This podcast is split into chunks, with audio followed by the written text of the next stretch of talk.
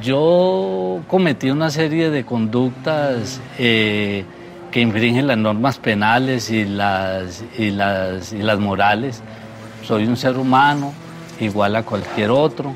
Niños aprendemos a temerle a los monstruos con las características más espeluznantes, pero de grandes aprendemos que los monstruos más terribles pueden parecer personas comunes y corrientes. Bienvenidos a esta nueva sesión en Detrás de lo que esconden. Hoy estaremos hablando Camilo Serrano, Sneider Barajas y su presentadora Lauren Castillo. control de mi vida me volvió una persona díscola y sin control, sin perspectivas. En una fría y oscura celda, yo se postó en la silla del hombre que en la década de 1990 impactó a la sociedad colombiana. Hoy, a sus 66 años, es víctima de una enfermedad que carcome su cuerpo. Desafortunado desenlace, algunos dirán justo castigo para quien cometió los peores crímenes imaginables. Luis Alfredo Garavito Cubillo es un pederasta, asesino en serie de niños y agresor sexual colombiano conocido como La Bestia.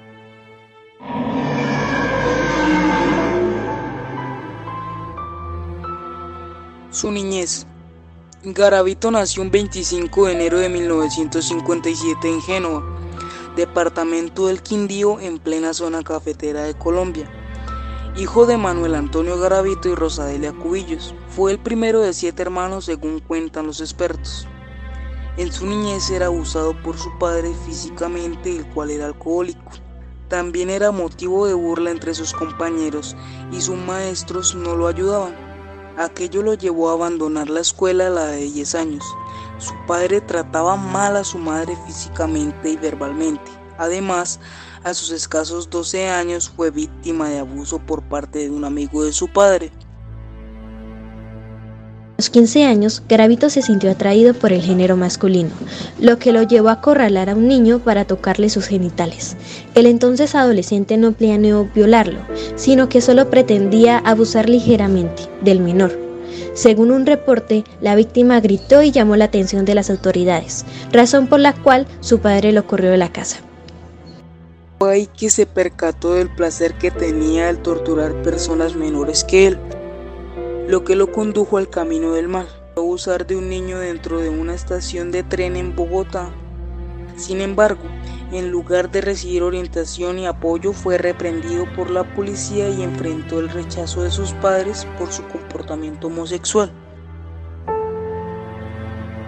Con el paso del tiempo, el potencial criminal desarrolló múltiples trastornos sociales y psicológicos, mientras que una adicción al alcohol se apoderaba de él.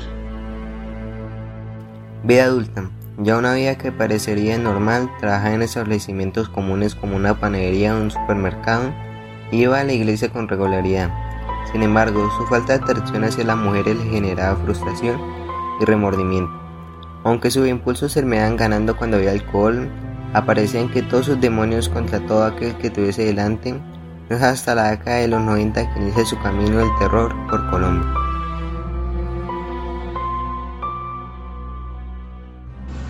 Un día, las autoridades colombianas, después de cientos de reportes de niños desaparecidos, se encontraron con tres cadáveres de menores.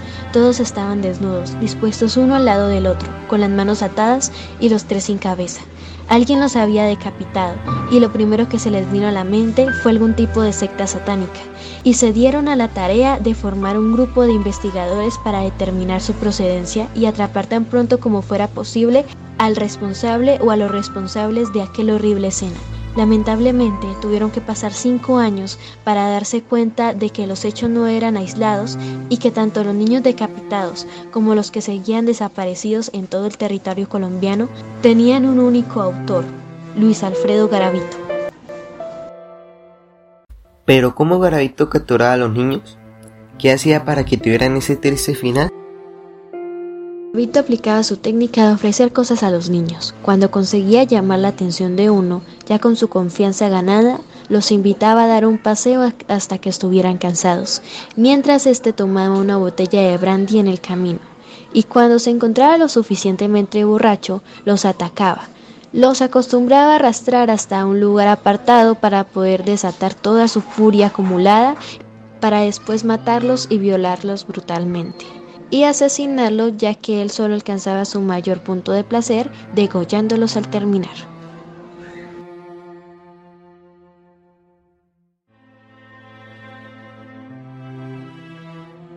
Captura.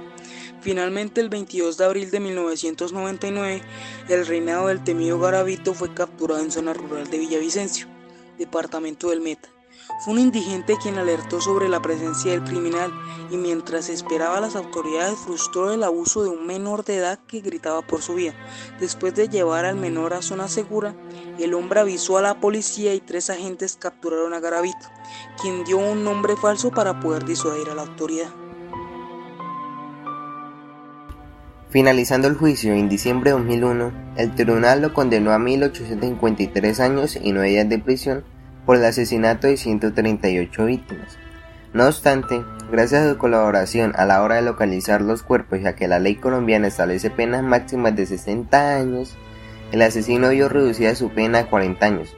Así, cuando tenga cumplidas las tres quintas partes y si sigue manteniendo su buen comportamiento, podrá optar a la libertad condicional, todo apunta a que ocurriría en el 2023. La salud de Gravito se debilita. Desde hace años padece leucemia y ha tenido que ser atendido en distintos centros hospitalarios. Se encuentra en estado terminal. Hasta la fecha, el recluso pasa las horas solo en la celda. Él mismo reconoció, ya estando entre las rejas, que cometió una serie de conductas que infringían las normas penales y morales una cantidad de errores de los cuales está arrepentido y está pagando una pena dura actualmente.